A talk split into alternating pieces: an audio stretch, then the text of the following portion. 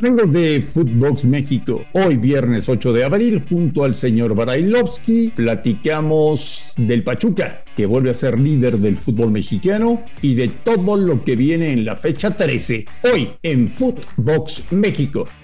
Footbox México, un podcast exclusivo de Footbox. Amigos de Footbox México, ¿cómo están? Hoy es viernes, viernes 8 de abril y tenemos muchísimas cosas para platicar junto al señor Brailovsky de lo que está pasando en el fútbol mexicano. Ayer por lo pronto vimos un gran partido de fútbol entre Pachuca y Tigres, hasta el momento los dos mejores equipos del campeonato. Y ganó Pachuca y recuperó el liderato y dejó en claro que va a pelear por el título del fútbol mexicano. Pasaron muchas cosas en Pachuca. Durante mucho tiempo se convirtieron en un equipo gris. Eh, que no aspiraba a nada, con el que no pasaba nada.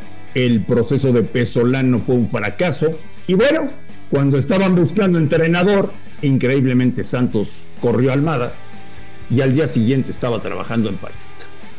Y ahí están los resultados. Señor Brailovsky, me da mucho gusto saludarle. ¿Cómo le va? Bien, bien, André. André, y la verdad muy contento, ¿eh? muy contento porque ayer vimos un gran partido, un gran partido. Yo creo que fue el mejor partido del torneo, eh, sin demeritar posiblemente alguno que se vaya a ofender de algún otro equipo, pero la realidad es que cuando ves enfrentarte al 1 y al 2, y ahora es el 2-1 y el 1-2, es eh, definitivo que lo que veníamos hablando de ellos no era en vano, Andrés, porque juegan bien al fútbol, porque tanto uno como el otro buscaron constantemente la ofensiva, y si uno dirá, Tigres tuvo más la pelota en el primer tiempo, pero Pachuca creó alguna situación más.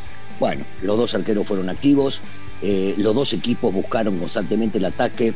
A mí no me sorprende que un equipo de Almada, cuando va ganando y faltan tres minutos, sigue atacando. Están, uno diría, están todos locos, porque la mayoría en el fútbol mundial, cuando va ganando y el resultado ya está apretado y faltan pocos minutos para terminar, lo que hacen es tocar la pelota para atrás y tratar de aguantar el partido.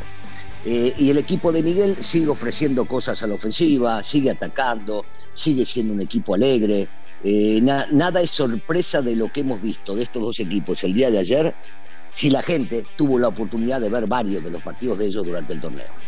¿Qué tiene Almada? Eh? Almada tiene una, una gran teoría que la maneja muy bien y que es, si hay jóvenes que son buenos, van a jugar, si hay gente experimentada que es buena, va a jugar si hay alguno que tiene que ir a la banca por el bien del equipo, lo hace. Se ve que trabaja y muy bien la pelota desde atrás, desde su arquero, un gran arquero como lo es Ustari. Eh, que el equipo sabe qué tiene que hacer en la cancha y que tiene que pensar siempre en el arco rival. Vos ves, por ejemplo, un Tapias que le saca la posición a Murillo, un tipo que en su momento decíamos que era uno de los mejores extranjeros que había llegado, por lesión o por lo que sea, el chico se ganó el lugar y, no sale, por más de que ayer, para mi gusto, comete un error, ¿eh? en, el gol de Quiñones comete un error, en, tuvo dos veces oportunidad de poder despejar y no la despejó. Pero después se recupera y juega un buen partido. Y vos ves al chico Aceves y vos decís, ¿no deberías tener una pequeña oportunidad? Sí, son pocos partidos en primera. Una pequeña oportunidad, por ejemplo, en estos partidos de Morondanga que se vienen ahora, si estás buscando lateral izquierdo en la selección cómo se busca constantemente porque al técnico Gallardo no lo termina de convencer, porque no anda en un buen momento, o, Arteaga no termina siendo lo que nos imaginamos que podía ser, y en una de esas sí. Y te pregunto otra, André, y lo de Kevin, porque Kevin lleva, si no me equivoco, tres o cuatro temporadas siendo titular indiscutible del lado derecho.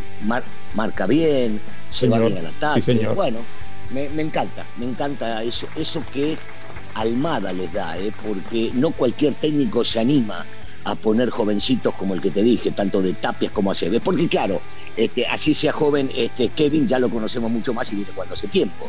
Pero, pero este chico Aceves había debutado en un partido que Pachuca tenía 700 eh, jugadores con el COVID y había que ponerlos porque decidieron no suspenderlo. Y jugó ese partido y después no jugó más ¿eh? con Pesolano, no jugó más. Y Almada lo rescata y lo pone titular. Entonces sí, tiene, tiene muchas más virtudes que defectos en sus manejos Almada, eso definitivo. En diciembre, Ruso, Jesús Martínez dio un golpe en la mesa y dijo, ya me cansé, estoy harto. Se va el entrenador y se va el director deportivo. Buscaron técnicos por diferentes partes del mundo e incluso en México. Estuvo a punto de firmar Jaime Lozano, pero no se arregló. Buscaron en Sudamérica y cuando estaban en la búsqueda, Santos, increíblemente, corre Almada y al día siguiente Jesús Martínez lo manda a llevar a Pachuca para platicar con él y lo firma. Y luego le sacan al Nacional de Montevideo a Iván Alonso y lo ponen como director deportivo. El tiempo le está dando la razón a Jesús Martínez. ¿eh? Bueno, primero Jesús es un viejo lobo de marcha en el fútbol, porque ya, ya nos olvidamos de que sus inicios no era, no era un tipo de, del ambiente que le gustaba el fútbol pero que no estaba metido. Y el tipo aprendió, aprendió tanto y es tan pícaro y tan inteligente que sabe para dónde ir.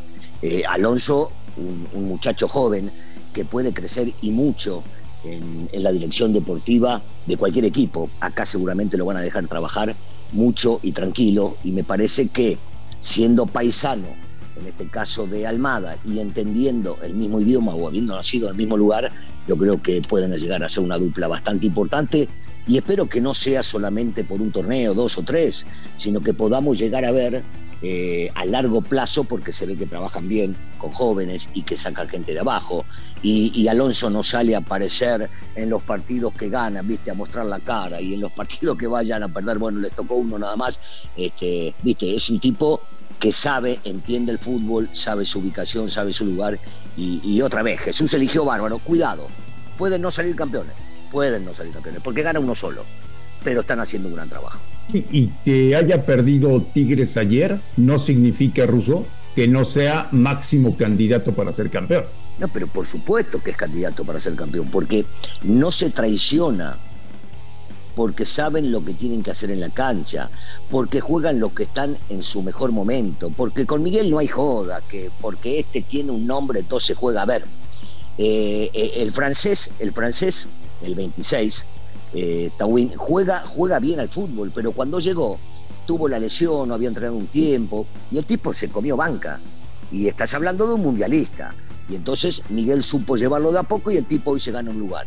Pero lo ves, por ejemplo, a Soteldo, que cuando entra, no ayer, porque entró en pocos minutos, eh, también desequilibra y va a la banca. Y en su momento el diente andaba bárbaro.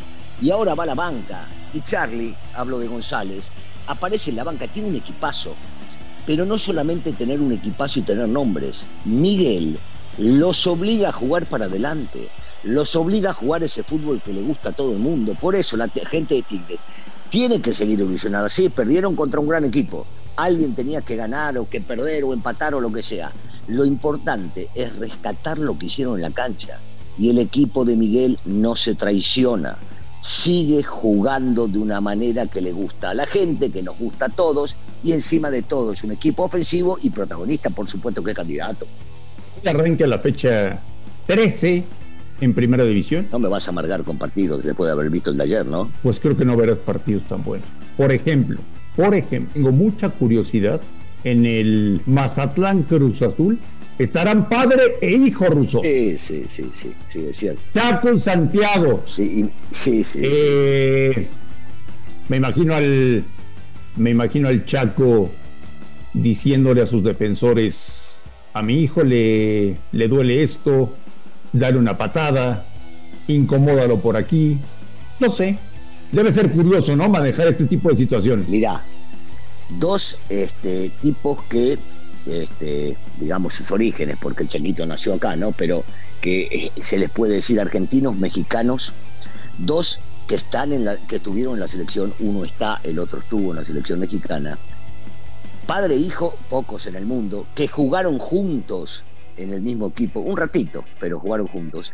Y ahora se van a enfrentar, uno como auxiliar técnico o técnico, como le quieran llamar en esta dupla con Caballero, y el otro este, que está siendo protagonista del Cruz Azul, sobre todo ahora que parecería que es titular y no se lo discute, y enfrentando a su papá, ¿viste? Sí, sí, sí, yo, yo, no, yo no me lo imagino Chaco diciendo a sus futbolistas pegarle una patada, romperle un diente, hay que reventarlo, no. Pero sí dándole algunas señas de que, bueno, en este, en este deporte todos queremos ganar.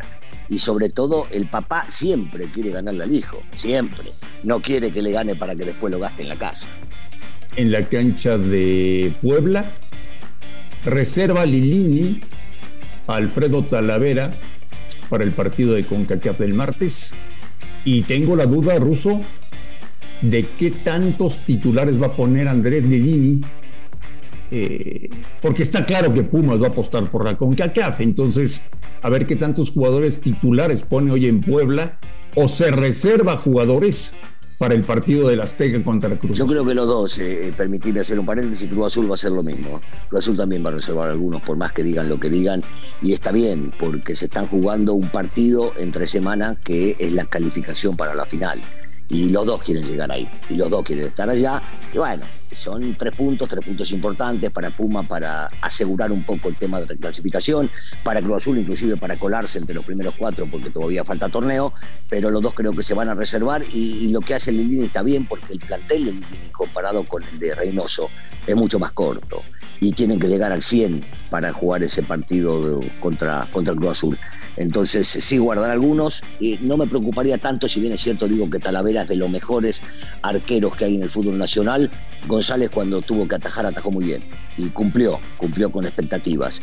Pero yo creo que van a haber alguna que otra baja, o mejor dicho, alguno que otro cambio de los no titulares que saldrán a jugar el partido contra el Cruz Azul. Eh, Russo, después de esta jornada, tu América y las Chivas oh. continuarán en esa vergonzosa posición en la tabla. También dependen de los rivales. Si los rivales que están por arriba de ellos ganan, pueden llegar a estar, eh, seguir estando en esa posición. Lo que sí, estoy convencido, por lo menos eh, del América, que... ¿No te da pena? No te da pena. no, a mí no me gusta que esté en esa posición y tiene todo en sus manos para poder seguir creciendo y elevando el nivel para poder llegar a pelear una reclasificación y después estar en la lucha por el título, porque ojo, eh, no nos engañemos. Eh, calificar a la liguilla, cuando hablamos de calificación a la liguilla, son los primeros cuatro. Los otros juegan un partido de repechaje para ver si llegan o no llegan para esa liguilla importante. Y sí, no, no, no me gusta, no me gusta que el América esté en esa posición, pero hoy por hoy dependen de sus resultados para poder aspirar a una reclasificación. América recibe a Juárez, que es un equipo muy malo, muy malo. Yo no sé qué va a pasar en Juárez. Pueden pasar varias cosas. pueden pasar varias cosas. Primero, va a perder mañana con el América. Eso lo tengo claro. Pero. Bueno, Dios te oiga. Yo no estoy tan seguro, hay que jugarlo. Va a renunciar Ferretti. Van a correr a Ferretti. O la directiva va a respaldar a Ferretti para el próximo torneo. Y va a correr a todos los jugadores. No sé qué va a pasar, Rosso. No, no, no. A Ferretti no, no lo van a echar. No lo van a echar porque hace muy poquito le presentaron eh, un contrato para estirarlo y Ferretti fue el que dijo, no, esperen, esperen un segundito, vamos a esperar que termine el torneo. Si puede renunciar eh, Ferretti, sí, puede llegar a renunciar Ferretti. Y si van a correr futbolistas, todo va a depender de si alguien los pretende para, para comprar o para ellos sacárselo encima. Pero también todo va a, va a girar alrededor del Tuca. ¿eh? Si el Tuca se queda, seguramente va a exigir mucho, mucho en el tema profesional y futbolístico y habrá que ver si se lo dan. Si se lo dan, yo te diría que se queda el Tuca. Si le dan los futbolistas que él quiere y se van los que él no quiere. De otra manera no lo veo quedándose en Juárez. Señor Bailovsky, que tenga un extraordinario fin de semana y platicamos el próximo lunes. Dale Andrés, te mando un abrazo. Feliz fin de semana para todos. A nombre de Daniel Alberto Bailovsky y de André Marín, esto fue Footbox México del viernes 8 de abril. Gracias por escucharnos, un fuerte abrazo y estamos en contacto la próxima semana. Esto fue Footbox México, solo por Footbox.